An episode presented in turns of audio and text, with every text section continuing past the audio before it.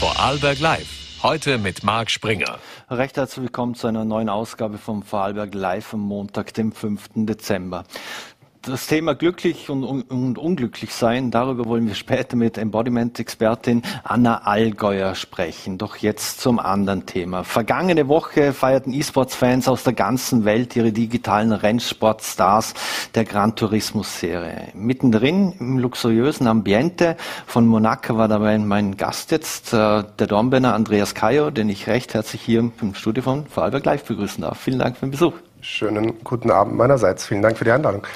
Herr Kajo, ähm, ich habe es gerade angesprochen. Wie kommt man denn bitte schon als Marketing-Experte und Macher aus dem Ländle nach Monaco und ist dort, wo ein riesiges E-Sports-Event abgefeiert wird? Wie sind Sie da in diese Szene reingerutscht, beziehungsweise was machen Sie dort genau? Ja, reingerutscht ist, glaube ich, das absolut Richtige in dem Moment. Ähm, mache mittlerweile Games Marketing seit 17 Jahren, ähm, habe eine Agentur in Wolfurt, das sich eigentlich um Markenaktivierung in der Games-Szene kümmert. Ähm, dadurch arbeiten wir schon seit über 20 Jahren für so eine Playstation in Deutschland, Österreich, Schweiz, äh, teilweise im europäischen, internationalen Bereich haben dadurch auch Zugang zu Casunori, dem Präsidenten von Gran Turismo gewonnen, von Polyphony, ähm, und haben 2018 gemeinsam eine Vision gestartet, die nennt sich Gran Turismo Welt. Tournee oder beziehungsweise World Series, mhm. äh, sind jetzt im fünften Jahr und haben unser Weltmeisterschaftsfinale dieses Jahr in Monaco gefeiert, zusammen mit den Spielern, zusammen mit unseren Partnern. Ähm, ja. Und sind wohl behütet wieder zurück. War ein großer Erfolg. Mhm. Was macht denn, ähm, was machen denn so Spiele, was macht es interessant für, für große Marken?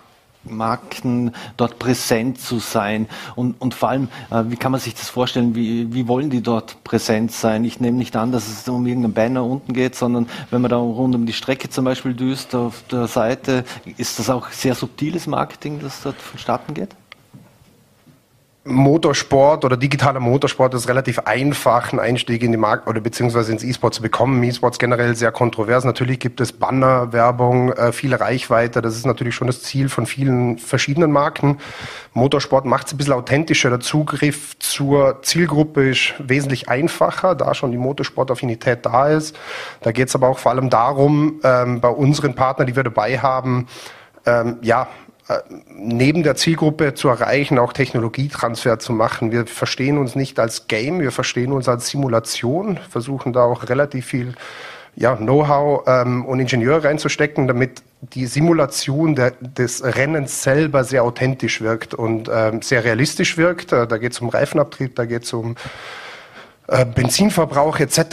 Ähm, wenn man zum Beispiel das, Partner, äh, das Beispiel Michelin hernimmt als Partner, sie versuchen natürlich schon ähm, auch Daten von uns zu kreieren, ihre, ihr Know-how in unser Spiel einfließen zu lassen und wir das Know-how wiederum in die reale Welt zurück zu transportieren. Man stelle sich vor, man entwickelt einen Reifen, muss relativ aufwendig viele Prototypen herstellen, viel mathematische Analysen betreiben, bevor man irgendwann mal auf die Straße kommt. Und diesen Weg können wir abkürzen. Wir haben 10, 15 Millionen tägliche Spieler auf Gran Turismo und mit verschiedenen mit verschiedenen Situationen auf der Strecke, harte Fahrer, weiche Fahrer, ähm, Regen, Sonne, äh, Temperaturunterschiede etc., was natürlich den Reifen beeinflusst. Und diese Daten sammeln wir und geben wieder zurück an Michelin, um zu sagen, dieser Reifen oder diese Idee des Reifens kann funktionieren oder kann nicht funktionieren. Mhm. Funktioniert das dann aber nur mit professionellen äh, E-Sport-Fahrern oder bin ich, wenn ich dort fahre, bin ich dann sozusagen auch ein Testpilot für Sie? Auch da sind Sie Testpilot für uns. Äh, wir haben natürlich eine sehr, sehr breite Masse. Also muss man dazu sagen, die Leute, die wir jetzt in Monaco haben, ist schon also da geht es schon um professionelles Rennfahren. Ähm, und wir nennen das Daily Races. Da sind Leute wie Sie und ich dabei. Ähm, und da äh, kommt natürlich die Masse der Daten her. Mhm. Jetzt hatten Sie ja im, im Juni im Vortrag der, mit dem Titel Gaming-Sponsoren. Jetzt äh, alle reden darüber, wenig wird gemacht. Äh, klingt das so? Äh, klingt so oder ist es so, dass sich viele noch unsicher sind, ob sie ihre Marketing- und Werbebudgets äh, auch in, in diese Szene hinein äh, transferieren?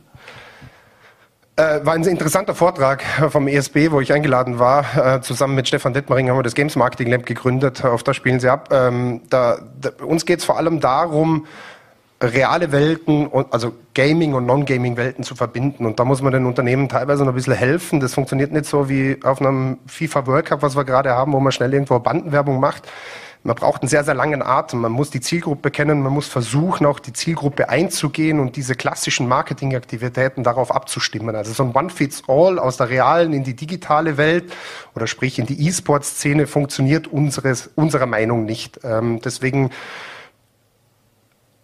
ich glaube, viele Leute tun sich schwer, weil man die Reichweite oder beziehungsweise Return of Investment aus diesem, äh, aus diesem Engagement, was man ins E-Sport hineinbringt, nicht so schnell zurückkommt, wie man das aus der realen Welt gewohnt ist und da ein bisschen um, an Umdenken herrschen muss, ähm, um eben das zu erreichen, was man erreichen will. Also wir sind sogar der Meinung, dass man sagt, okay, in der E-Sport-Szene brauchen wir andere Konzepte, andere ähm, Ambitionen, andere Ziele, wie wir das in der realen Welt, also wir sehen das eher als zusätzlichen, also als, als Add-on zum zusätzlichen Marketing-Mix, wie dass man einfach sagt, wir machen das einfach so mal schnell mit.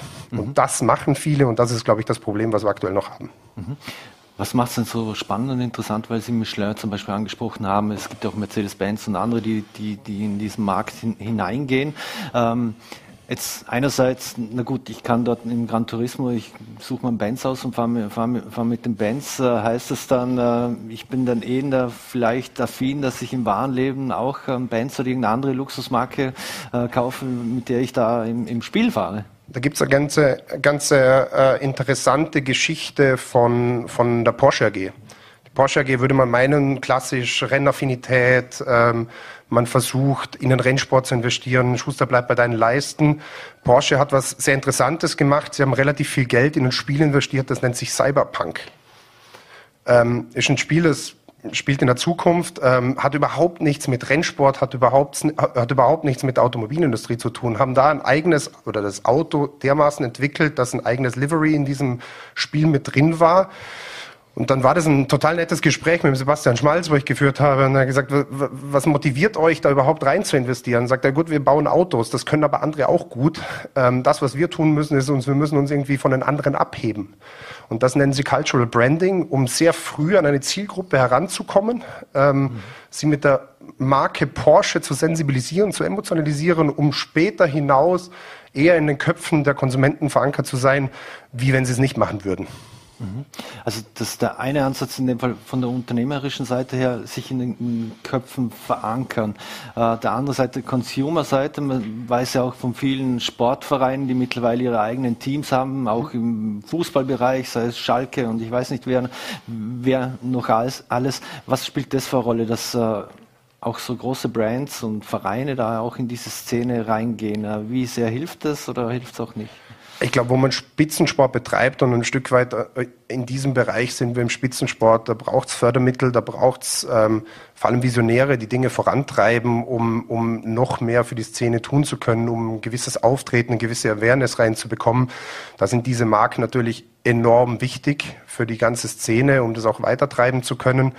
Ähm, klassisch Sponsorings. Also man, das ist ja für, für die elitäre Gruppe ganz oben, das ist ein, das ist ein Job. Also die tun den ganzen Tag nichts anderes. Also die spielen nicht nur, die haben geht um Physis, da geht es um Konzentration, da geht es um Psychologie. Ähm, also das ist echt ein Wahnsinn, was da mittlerweile rein investiert wird. Und die müssen natürlich auch ihre Familien oder ihr Leben äh, mittlerweile finanzieren davon. Ähm, und da spielen natürlich so eine Marken eine enorm wichtige Rolle. Und es macht es natürlich auch für die Umwelt, die zuschaut, wesentlich authentischer, ähm, große Marken da drin zu haben, die diese Vision mitgehen. Äh, um, um auch ein gewisses Standing dieser, dieser Szene zu bekommen. Mhm. Werden da so Ressentiments, die, die viele vielleicht hatten in der Vergangenheit, weil es eben um Spiele geht und äh, wir wissen auch, es geht ja auch um Spielesucht und, und etc., ähm, dass man sich dann oftmals nicht äh, in so einen Bereich reinbegeben möchte.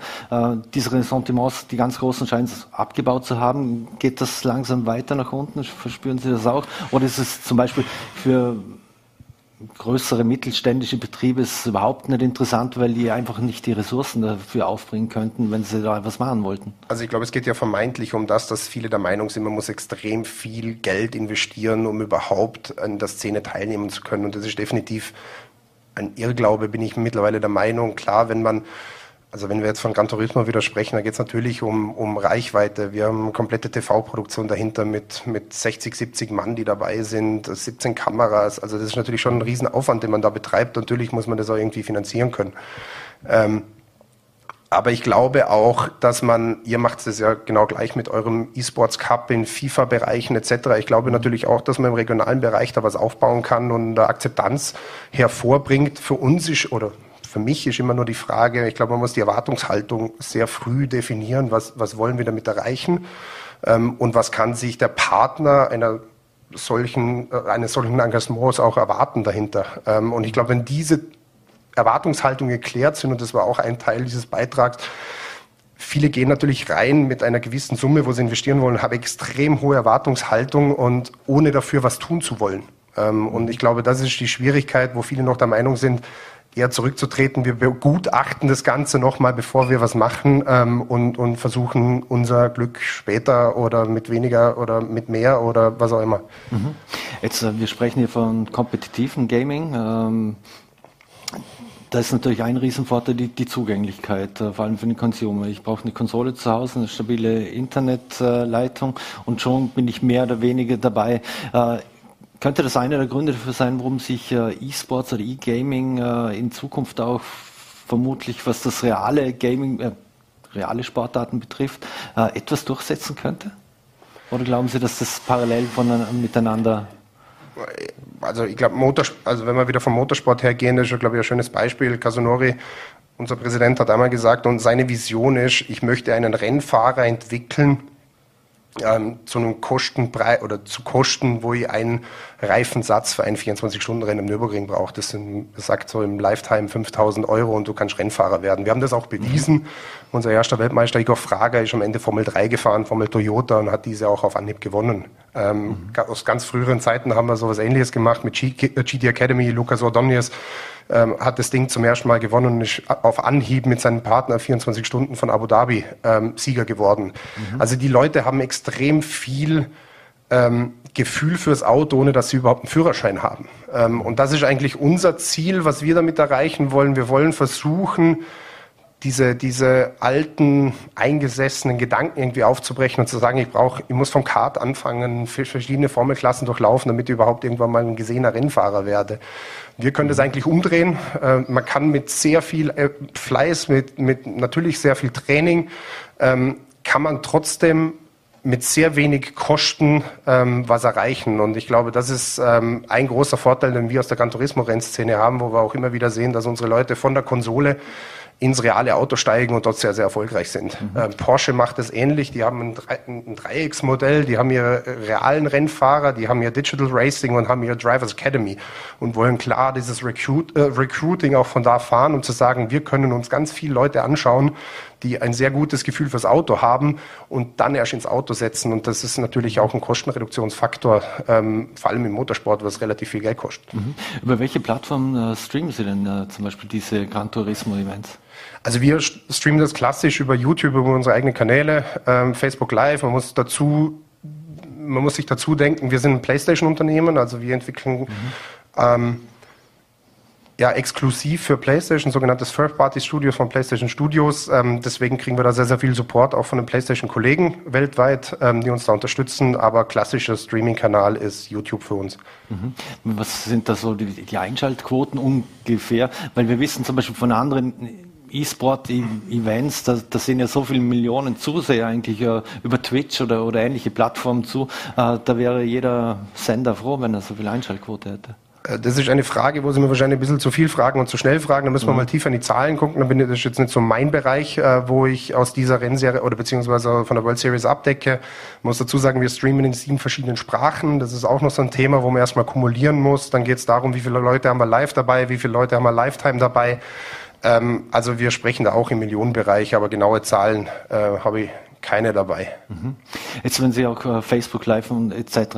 ansprechen, was für Rolle könnte äh, Virtual Reality in dem ganzen Bereich spielen oder, oder spielt es auch schon, äh, weil VR, wir wissen, da gibt es einen äh, Mountain View, der will unbedingt sein Metaverse und was weiß ich, was alles zustande bringen in den, in den nächsten Jahren und aufs Plateau bringen und wir werden alle nur noch mehr oder weniger im Metaverse leben und kommunizieren und ich weiß nicht was, aber welche Rolle spielt VR in diesem Bereich?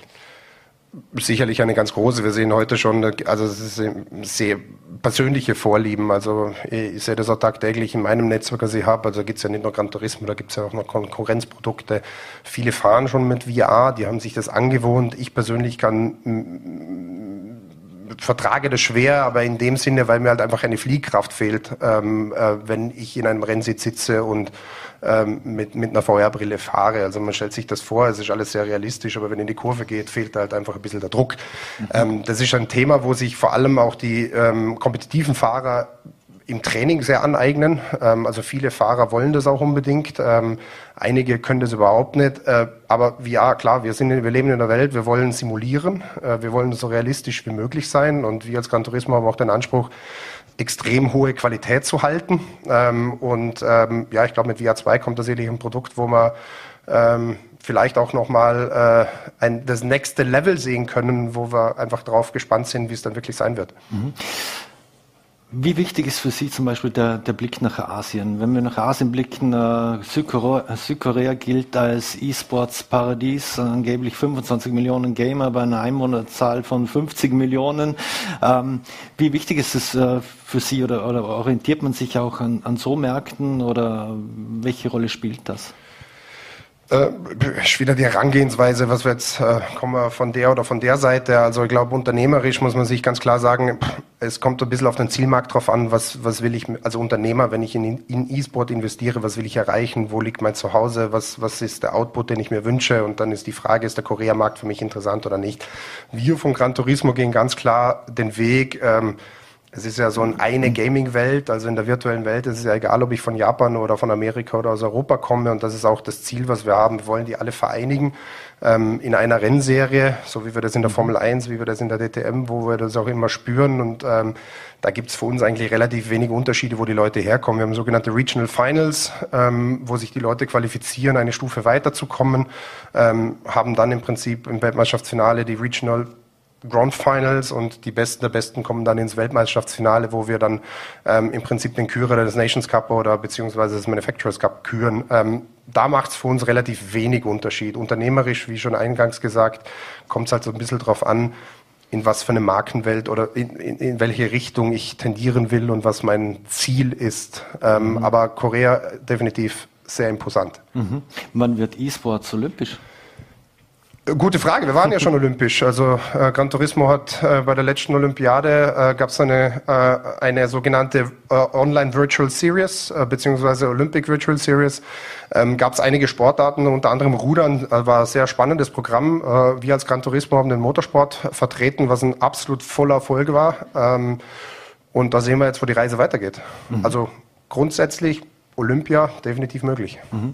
Ähm, wir leben und lebten die letzten zweieinhalb Jahre, drei Jahre fast in, in einer Pandemie. Äh, welche Auswirkungen hatte Corona auf die Szene? Äh, bei uns war es ähm, ein klassisches Beispiel. Ich glaube, Gaming war ein Stück weit auch eine Lösung für die Leute zu Hause. Wir waren alle eingesperrt, aber man hat trotzdem noch mit seinen Freunden interagieren können. Ich glaube, Gaming hat einen extrem großen gesellschaftspolitischen Wert, den man, glaube ich, dazu schreiben muss, auch in der Pandemie. Ähm, also das hat man auch relativ schnell gesehen. Viele Psychologen haben darüber gesprochen. Gaming ist in aller Munde gewesen, gerade in der, in, in der Corona-Pandemie. Ähm, hat auch einen enormen Boom gehabt, also vor allem von physischen Käufen hin zur, zu Digitalkäufen, was wir gesehen haben. Ähm, und was Racing betrifft, äh, wir mussten uns halt äh, etwas Strecken, Umdenken, aber wir haben alles im Unternehmen bei, in der Sony-Gruppe, wo wir, wo wir das machen können. Wir haben normalerweise sechs, sieben äh, Live-Events pro Jahr, wo wir durch die Welt fliegen, die Leute einladen, äh, die Besten der Besten miteinander, ähm, gegeneinander fahren und wir Weltmeister und Regional Finals Meister und was auch immer küren. Wir mussten halt alles online machen, von zu Hause, mhm. äh, was natürlich seine Herausforderung mit sich gebracht hat, eingangs gesagt, Internetqualität in Puerto Rico und, und Brasilien oder sonst irgendwo ist natürlich auch sehr schwierig, einen gemeinsamen Zeitpunkt zu finden. Wann fahre ich ein Rennen, wenn ich von Australien, Neuseeland bis, bis Argentinien jeden dabei habe? Ähm, wir reden dann von Global Matchmaking. Wie kriegen wir es ohne Leck hin, dass die Leute zusammen ein Rennen fahren können, ohne dass es ähm, größere Sprünge von Autos gibt, äh, dass das alles sehr äh, smooth durchläuft. Ähm, War eine riesen Herausforderung. Wir haben da auch mit Sony Alpha zusammengearbeitet, haben jedem eine Kamera geschickt, dass wir unserer Qualitätsanspruch auch entsprechen können, dass wir mit 4K streamen. Ähm, war natürlich eine Herausforderung, ähm, aber die Not macht auch erfinderisch und äh, ich bin der Meinung, das Team hat das bravourös gemeistert äh, und was rausgekommen ist, sehen wir jetzt. Wir fahren praktisch eine Mischung, eine hybride Mischung in diesen Weltmeisterschaftsausschreitungen, ähm, ähm, haben zwei riesengroße Live-Events ähm, und drei, vier Online-Events und ähm, es funktioniert prächtig. Mhm. Äh, von einem Hintergrund der, der, Klimadebatte, was Ihnen ja in die Karten spielt oder, oder vor allem Gran Turismo, Sie verpesten nicht die Luft, äh, es gibt keine langen Reisewege. Andererseits braucht das Ganze natürlich Energie. Äh, wie wichtig ist das Thema? Äh, bei Ihren Kunden vor allem auch oder ist es überhaupt Nachhaltigkeit? Inwiefern ist, ist das ein Thema im E-Sport?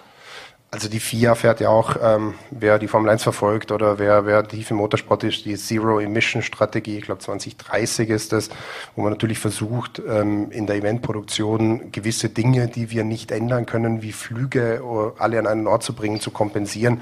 Logischerweise, wir fahren 100 Millionen Kilometer im Jahr auf einer Konsole. Natürlich braucht ihr auch ein bisschen Strom, ähm, aber das führt natürlich auch zu einem Ziel, um diese Zero-Emission mehr oder weniger zu erreichen. Ähm, ja, äh, wir, also unsererseits ist ein großer Anspruch von mir, ähm, dass wir, dass wir gerade was Umweltschutz etc. Klar, wir fahren Events, wir haben große Produktionen, äh, wir haben LED-Wände, wir haben äh, Brandings, äh, wir versuchen die immer wieder zu verwerten und schauen, dass wir so nachhaltig wie möglich agieren. Ähm, Gaming per se, glaube ich, kann man Nachhaltigkeit zuschreiben. Äh, wie gesagt, wir brauchen keine Gummis. Es ist ein mhm. errechnetes Simulationsmodell. Äh, wir brauchen keinen Sprit, aber auch selbst in der realen Welt fahren wir jetzt sehr, sehr viel ähm, ja, Entwicklung, um eben diese Emissionsausstöße auch trotz Verbrennermotor ähm, eindämmen zu können und diese Zero-Emission-Strategie zu fahren.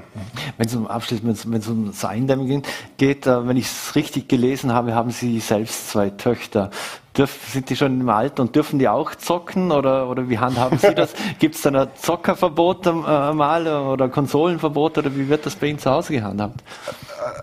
Also wo meine erste Tochter auf die Welt gekommen ist, hat sich jede Playstation, also das darf ich eigentlich gar nicht sagen, aber jede Playstation aus meinem Haus verbannt. Ähm, hat mehrere Hintergründe, durch das ich natürlich tagtäglich mit dem ähm, konfrontiert bin und ganz viel auch testen muss, ähm, bin ich jetzt zu Hause eigentlich nicht der Zocker, muss man ganz ehrlich sagen. Ich bin auch ein ganz spezieller.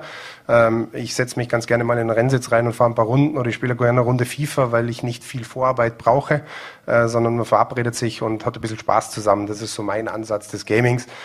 Äh, natürlich haben meine Töchter das auch schon rausgefunden, dass man in dieser digitalen Welt ganz viel erleben kann, ähm, aber noch nicht auf der Konsole. Wir arbeiten da Gott sei Dank noch auf einem äh, Amazon Fire Kids Tablet, mhm. wo man vielleicht noch mal irgendwie ähm, andere Spiele spielen kann, wie dass man gleich auf eine Playstation geht. Mhm.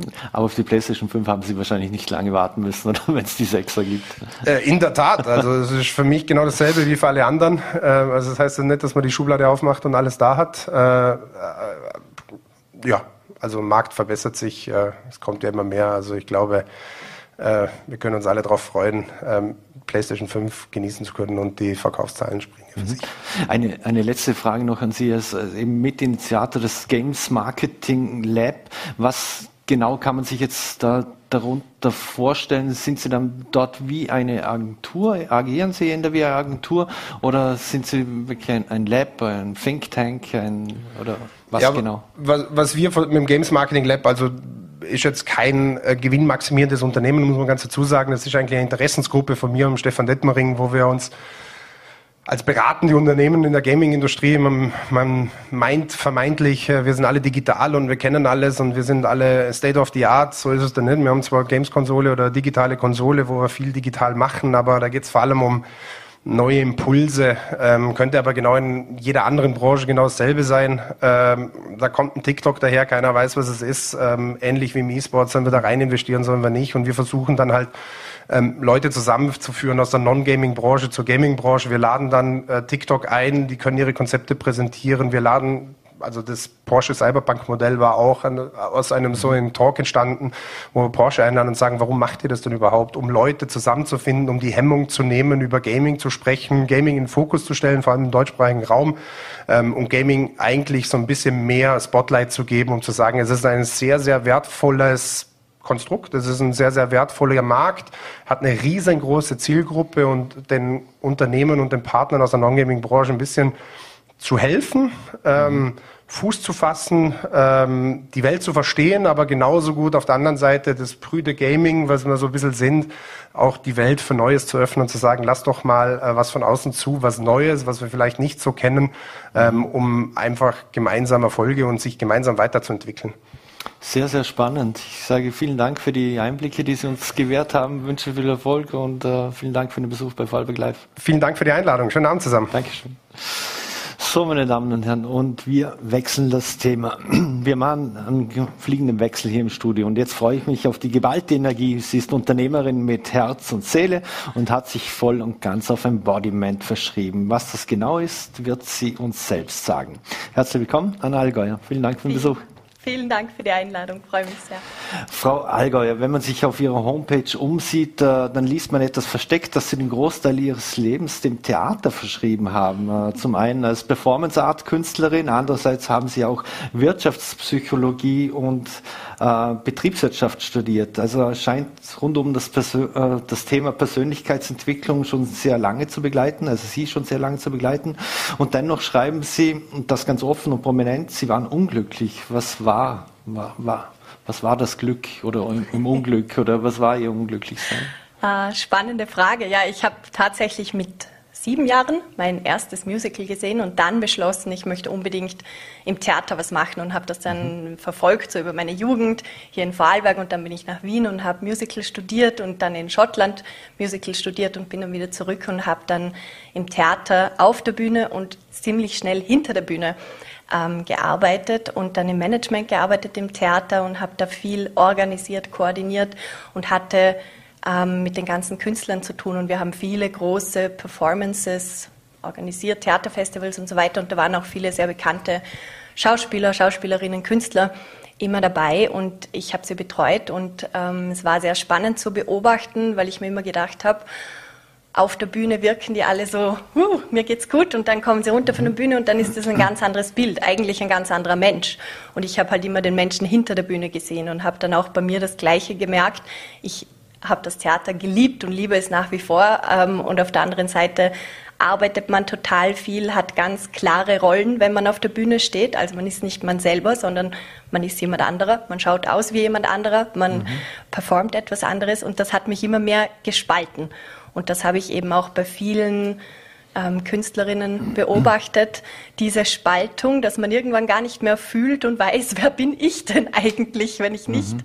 arbeite oder performe oder genau das mache, was die anderen sehen wollen von mir. Mhm. Ist das äh, oft so in dem Fall, wie man von diversen Künstlern, auch Sängern etc. liest, die vor Tausenden äh, auftreten, zwei Stunden oder drei Stunden, sich voll ausgeben und dann von der Bühne kommen und so richtig in ein Loch fallen? Ja, man muss halt sehen, auf der Bühne ist da eine Schar von Menschen, die einem zujubeln und dann geht man runter und dann ist man oft sehr alleine, weil gerade wenn man viele Fans hat, was ich so beobachtet hatte, muss man extrem aufpassen, was teile ich denn mit der Welt, was erzähle ich, was nicht. Und man wird sehr oft sehr introvertiert, würde ich mal sagen, beziehungsweise äh, muss seine Art finden, mit dem umzugehen. Und das ist, glaube ich, für keinen Menschen einfach. Und ich habe da einfach viele ähm, wunderbare Künstler gesehen, die auch versucht haben, ihren Weg zu finden, ähm, ja, und haben nicht immer glückliche Gesichter gesehen. Und das hat mir sehr wehgetan, immer, mhm. weil die Menschen ja sehr tolle Menschen sind und ich mir immer gedacht habe, das gibt's ja nicht, dass, dass, dass, genau, mhm. dass man da einfach so.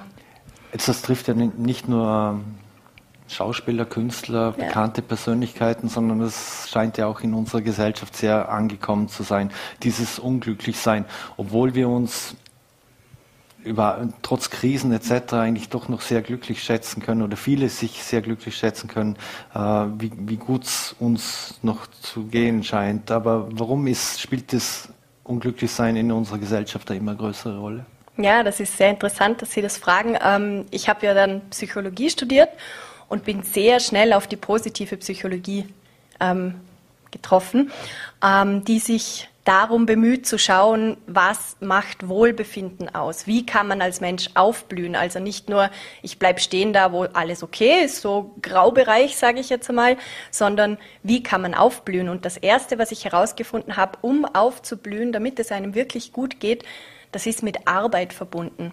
Das passiert nicht, wenn wir einfach nur jeden Tag leisten, leisten, leisten, arbeiten, aber uns keine Zeit für uns selber nehmen. Mhm. Ähm, und habe eben schnell gemerkt, das hat in unserem Alltag oft gar keinen Raum. Diesen, wie kann es mir eigentlich gut gehen, diese Frage, wie kann es mir gut gehen oder wer bin ich eben? Was brauche ich, damit es mir überhaupt gut gehen kann? Wie kann ich Raum, wie kann ich Platz für das schaffen? Und in unserer Gesellschaft, das wissen wir alle, ähm, sind wir sehr viel damit beschäftigt, ähm, Aufträge zu erfüllen, gut zu sein in dem, was wir arbeiten, in dem, was wir tun, was die Familie verlangt und so weiter. Aber oft kommen wir selber und eben damit das Wohlbefinden viel zu kurz. Mhm. Also dieser Überbegriff der Work-Life-Balance äh, ist ein großer Begriff, aber, aber er wird nicht wirklich gelebt. Ist das Ihre, Ihre Erfahrung? Ich finde das Wort, das Wort Work-Life-Balance immer spannend, weil im Endeffekt ist es ein Leben. Und Arbeit, privat fließt meiner Meinung nach die ganze Zeit ineinander. Das kann man nicht so trennen. Aber ich glaube, wir haben sehr ähm, wir haben es sehr gut geschafft, immer mehr uns privat aus allem fernzuhalten, einfach nicht darüber nachzudenken, nicht hinzuschauen. Wir sind immer besser geworden in allem, was die Arbeit betrifft, immer leistungsfähiger, immer schneller. Wir machen immer mehr, wenn ich die Terminkalender hier ansehe. Ähm, ich mhm. habe jetzt gerade in Fuerteventura gelebt, eineinhalb Jahre und vergleiche, was dort in meinem Terminkalender war. Das ist ein Wahnsinn. Mhm. und da bleibt einfach kein Platz für uns. Mhm. Und das ist meiner Meinung nach das, was es ausmacht. Ist und im Endeffekt ist es eine Balance, natürlich. Haben wir uns auch in die digitale Geißel begeben, sozusagen. Wir sind, viele von uns äh, sind ständig erreichbar, mehr oder weniger 24-7, äh, egal auf welchen Kanälen. Ähm, ja. äh, ist das geißelhaft? Ja und nein, immer so, wie man es selber auch ähm, auslebt. Ich selber liebe die Technik. Ich arbeite ja auch ganz viel online und sehe sehr, sehr viele Vorteile. Aber Natürlich merke auch ich, man muss aufpassen und auch hier wieder eine gewisse Disziplin haben, um nicht zu vergessen, dass ich auch einen Körper habe. Und das ist ja auch das Thema Embodiment. Ich kann mich mhm. nicht hier abschneiden und nur meinen Kopf, mein denkendes Gehirn sozusagen verwenden ähm, und den Körper einfach den ganzen Tag irgendwo, man sagt immer, parken in einem Sitz. Und am Abend hole ich ihn so quasi wieder ab und nehme ihn mit nach Hause. Wenn das dann halt so weit ist, weil wir die ganze Zeit in den Kästchen schauen und nicht mehr merken, oh, da ist ja noch mehr, dann wird es meiner Meinung nach problematisch. Mhm. Wie präsent ist das Thema Embodiment, beziehungsweise wie viele Vorarlberger kommen auf Sie zu, wenn Sie sagen, Sie waren eineinhalb Jahre auf Fuerteventura gelebt, also mal auf Distanz, äh, jetzt wieder hier im, im Ländle. Wie präsent ist es und wie sehr möchten die Vorarlberger das in Anspruch nehmen? Ähm, sehr spannend. Ähm, ich würde sagen, bis vor zwei, drei Jahren habe ich nirgends irgendwas gelesen von diesem Wort, beziehungsweise ähm, wusste selber ein bisschen etwas darüber, aber es war hier überhaupt kein Thema, so was ich mitbekommen habe. Ähm, es war schon präsent in gewissen Gruppen, bei Yoga zum Beispiel, ähm, bei Theater und so weiter. Da werden viele Elemente davon gelebt, aber das Wort Embodiment ist ja auch die wissenschaftliche Erklärung des Ganzen, Herleitung. Und von dem habe ich hier eigentlich im ganzen deutschsprachigen Raum wenig bis gar nichts gehört. Mhm. Ähm, jetzt bin ich wieder hier, wurde von der Stadt Hohenems auch vor kurzem eingeladen zu einem Vortrag, wo wahnsinnig viele Leute gekommen sind, was total schön war. Ähm, und ich bekomme auch immer mehr Anfragen. Also ich merke, das ist ein Thema, das viele Menschen beschäftigt und was wunderschön ist, es ist egal welche Altersgruppe. Also wirklich mhm. von 14 angefangen bis ins sehr hohe Alter ähm, ist alles dabei und ich glaube auch, das ist so ein Ansatz, wo jeder profitieren kann. Mhm. Wie, wie kann man das trainieren? Also wenn es zum Beispiel darum geht, aufs, man weiß, man soll sich auf irgendetwas konzentrieren, ist ja nicht immer, immer so einfach, geschweige denn auf sich selbst vermutlich. Aber was sind denn da so, so Trainingsmethoden äh, oder geht das ja. vieles sehr über, nur über die geistige, psychische Schiene oder auch über die körperliche? Muss man sich irgendwie aktivieren? Äh, was, was sind da Ihre Ansätze? Ähm, da muss ich ganz kurz ausholen, nur fürs Verständnis. In der Embodiment-Forschung beziehungsweise generell in der Wissenschaft weiß man, dass der Körper nicht nur ein Gehirn besitzt, sondern mindestens drei. Drei sind momentan bestätigt von der Wissenschaft. Also selbstständig denkende, datenverarbeitende, datenspeichernde und so weiter Gehirne. Eines davon, das kennen wir sehr gut, das ist das Kopfgehirn und dann gibt es noch das Herz, das eher äh, mit Emotionen zu tun hat und der Darm, das ist so der mhm. Motor, ähm, was macht mich aus, die Identität und so weiter. Und beim Embodiment geht es darum, diese drei Gehirne wieder miteinander zu verbinden, weil die haben alle eigene Aufgaben, kommunizieren aber eigentlich ganz viel miteinander und dann kann man zum Beispiel Entscheidungen ganzheitlich treffen. Und wenn man sich das ansieht aus der, aus der wissenschaftlichen Perspektive, ist es sehr spannend, weil dann fängt man bei einer Entscheidung nie beim Kopf an, sondern es fängt an beim... die Bauchentscheidung. Nein, ja und nein. Es, es, ist ein Ablauf der drei Gehirne miteinander und das kann man zum Beispiel sehr, sehr gut trainieren, indem man anfängt, überhaupt wieder zu schauen, okay, was, was spüre ich denn eigentlich, wenn ich mal alles weglasse, was ich gerade denke in Form von Wörtern und Bildern was nehme ich dann wahr in meinem Körper? Dass man das mal anfängt zu trainieren, hat viel mit Achtsamkeit zu tun. Und dann, wenn man wieder ein bisschen die Verbindung hat, anfangen, andere Entscheidungen zu treffen, indem man zuerst hört, welche Gefühle sind da, die Passion. Dann kommt die Kreativität im Kopf dazu. Dritter mhm. Schritt wäre dir der Mut, aus dem Bauch zu holen, zu schauen, was sagt mein Motor, gehen wir los oder machen wir es nicht und erst dann logisch zu planen zum Beispiel. Mhm. Ähm, also es sind ganz, ganz spannende Abläufe und Embodiment ist ein sehr weites Feld mit wahnsinnig vielen Methodiken, je nachdem, ob es um Therapie geht, ob es um Leadership-Training geht, ob es um whatever it is. Mhm. Ähm, genau. Frauen, Männer, viele verspüren Stress, äh, müssen funktionieren. Äh, welche Rolle spielt das Geschlecht beim Embodiment? Gibt es da Unterschiede oder sind Männer und Frauen funktionieren und mit Stärken und Schwächen gleich? Oder ist, was für Unterschiede gibt es da? Äh, Finde ich auch eine sehr spannende Frage. Prinzipiell betrifft das natürlich beide gleich, weil wir alle haben einen Körper und wir alle nützen ihn ähm, weniger wie früher wahrscheinlich, beziehungsweise viele von uns nützen ihn viel mhm. zu wenig und parken ihn eben und das ist nie gut. Bei Frauen kommt aber noch mal etwas dazu und zwar um diese Herzen zu spüren, ähm, ist es ganz wichtig, dass wir beim Embodiment das Allerwichtigste ist, dass wir auf Dauer lernen, diese routinierte Anspannung, die wir haben, die wir dann oft am späteren Nachmittagabend im Nacken merken oder im Kiefer merken, dass wir automatisch, ich habe bei mir zum Beispiel gemerkt, dass ich automatisch immer den Bauch angespannt hatte. Keine Ahnung warum, war einfach routiniert angelernt. Und das haben ganz, ganz viele von uns, wenn wir morgen die Augen aufmachen, dass wir überhaupt aus dem Bett kommen und losgehen in dem Tempo, das wir halt durchhalten müssen. Und mhm. das gilt es im Embodiment wieder zu verlernen, damit man überhaupt spüren kann, was sagt denn mein Körper zu mir mhm. und dementsprechend, wie sollte ich handeln. Und jetzt kommt's. Bei den Frauen, wenn man sich jetzt einfach mal anschaut, physiolo äh, physiologisch, die sind ein bisschen anders gebaut und die überlebenswichtigsten Organe, auch Fortpflanzung und so weiter, die liegen alle hier im Bauchraum. Und was wir machen, durch das, dass wir die ganze Zeit sitzen, dass wir uns anspannen, die Kleidung, die wir tragen, das ganz viel hier wahnsinnig einengt, diese ganzen lebenswichtigsten Organe der Frau, noch viel mehr als bei Männern, werden ganz eng zusammengedrückt eigentlich, dass ganz viel ähm, Energie, Blut und so weiter gar nicht dort ankommt, wo es ankommen sollte, damit unser Körper optimal funktionieren kann. Also mhm. da gibt es schon Unterschiede von Frauen und Männern respektive.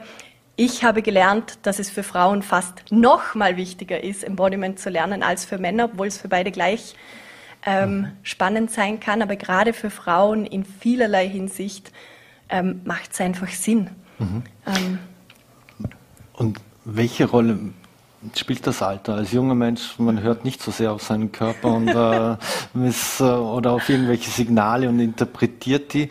Äh, wie ist das mit dem Unterschied vom, vom Alter her? Ist das etwas, naja, wirklich so, wenn man sich in, irgendwo in den 40ern und 50ern langsam bewegt und langsam merkt, ach, ähm, die geistige Fitness oder die körperliche Fitness, je nachdem, ja. äh, man spürt schon Zwicken und Zwacken in, in, in allen Körperstellen.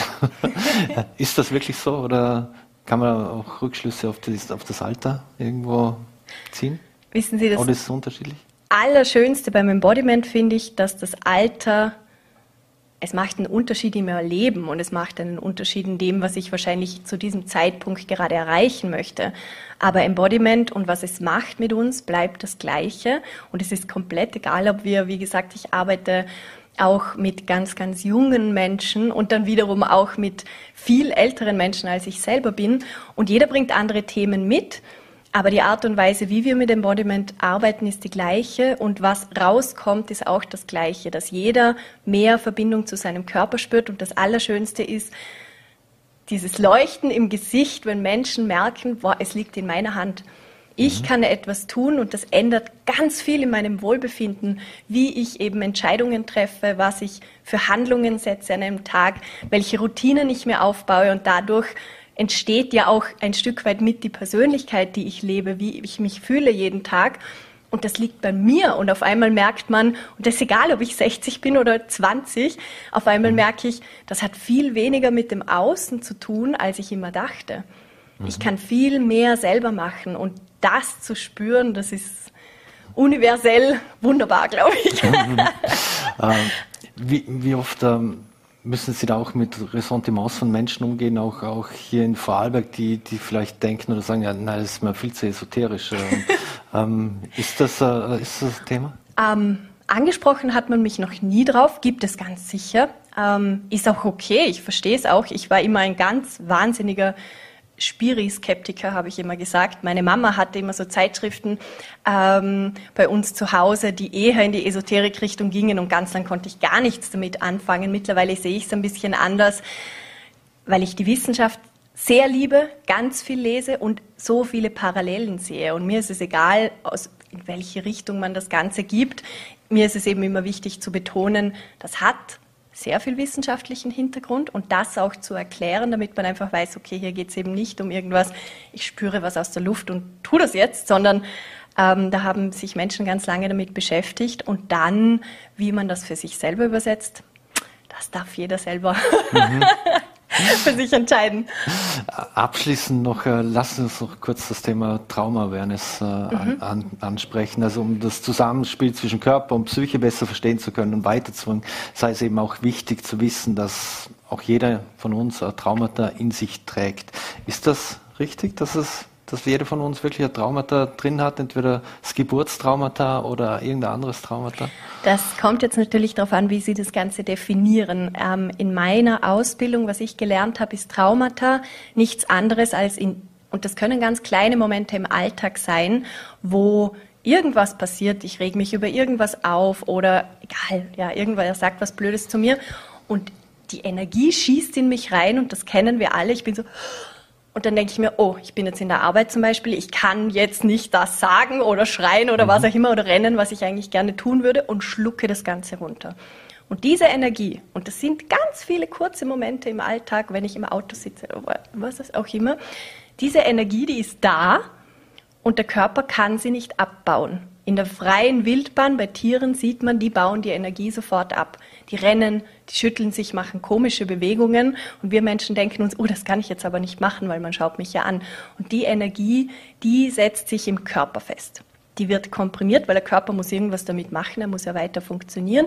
Und ganz einfach gesagt, das, was ich gelernt habe, die Definitiv, äh, Definition von Trauma ist, dass diese Energie sich komprimiert und im Körper festsitzt. Die setzt sich dann an Organen fest und so weiter. Zuerst geht es um Verspannungen und später kann das dann auch irgendwelche körperlichen Auswirkungen haben, die wir alle kennen. Und wenn man davon ausgeht, dass das Trauma ist, dann hat, ja, hat jeder von uns irgendwelche Trauma. Und mhm. wenn wir von Embodiment und Trauma sprechen, geht es darum, das wieder loszulassen. Und zwar nicht über den denkenden Kopf, also übers Verstehen, ums mhm. Erklären, sondern über die Bewegung, dass der Körper sich bewegen kann. Also es ist so, wir gehen, wir gehen nach der Arbeit joggen und den Geist oder um den Kopf durchzulüften, wie man so, ja. so sprachlich sagt. Ist das wirklich das, was am besten hilft, das auch wirklich hilft? Oder was sagen Sie, der sagt, naja, ich muss nicht laufen gehen, ich kann das recht gut kanalisieren für mich? Das ist komplett ähm, okay, wenn jemand sagt, ich kann das gut kanalisieren. Ich wollte eher was zum Joggen sagen, weil auch hier ist die Gefahr recht groß, dass wir wieder dem folgen, diesem Leistungsdenken folgen, das wir alle haben. Sprich, ich ziehe mir die Jogging-Schuhe an und sage, ich renne jetzt genau 20 Minuten oder ich renne mhm. ähm, genau so und so schnell. Und in dem Moment sprechen wir nicht mehr von Embodiment, weil um mhm. wirklich in dieses Loslassen zu kommen, brauche ich Bewegung, die nicht durch ein Ziel gesteuert ist, weil ansonsten sagt man, das ist Embodying, also Verkörperung von etwas. Ich werde jetzt ein guter Jogger und so, ich laufe in meiner Zeit. Also ich brauche irgendetwas, um meinen Körper sich möglichst frei bewegen zu lassen, auch wenn es blöd ausschaut, ohne dass ich mir Gedanken darüber mache. Und da mhm. gibt es viele Techniken und dann sieht man eben, und das wird auch in der Traumatherapie immer mehr verwendet und finde ich total spannend und hat eben auch sehr gute Erfolgsquoten, wenn das kombiniert wird mit anderen Therapieformen, ähm, dass es wirklich auch darum geht, das, was da ist, loszulassen. Anna Alba, vielen Dank für die spannenden Einblicke und Embodiment. Bedanke ich mich recht herzlich für den Besuch hier im Studio bei Fallowing Live. Vielen Dank, schönen Abend, Dankeschön. danke für die Einladung.